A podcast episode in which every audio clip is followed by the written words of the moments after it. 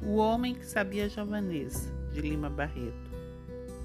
É uma sátira e conta um pouquinho sobre a falta de cultura das elites brasileiras e a artimanha das classes mais baixas em tentar tirar algum proveito dessa situação ou pelo menos manter a sua sobrevivência.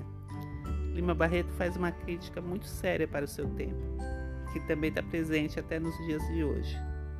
Aproveitem!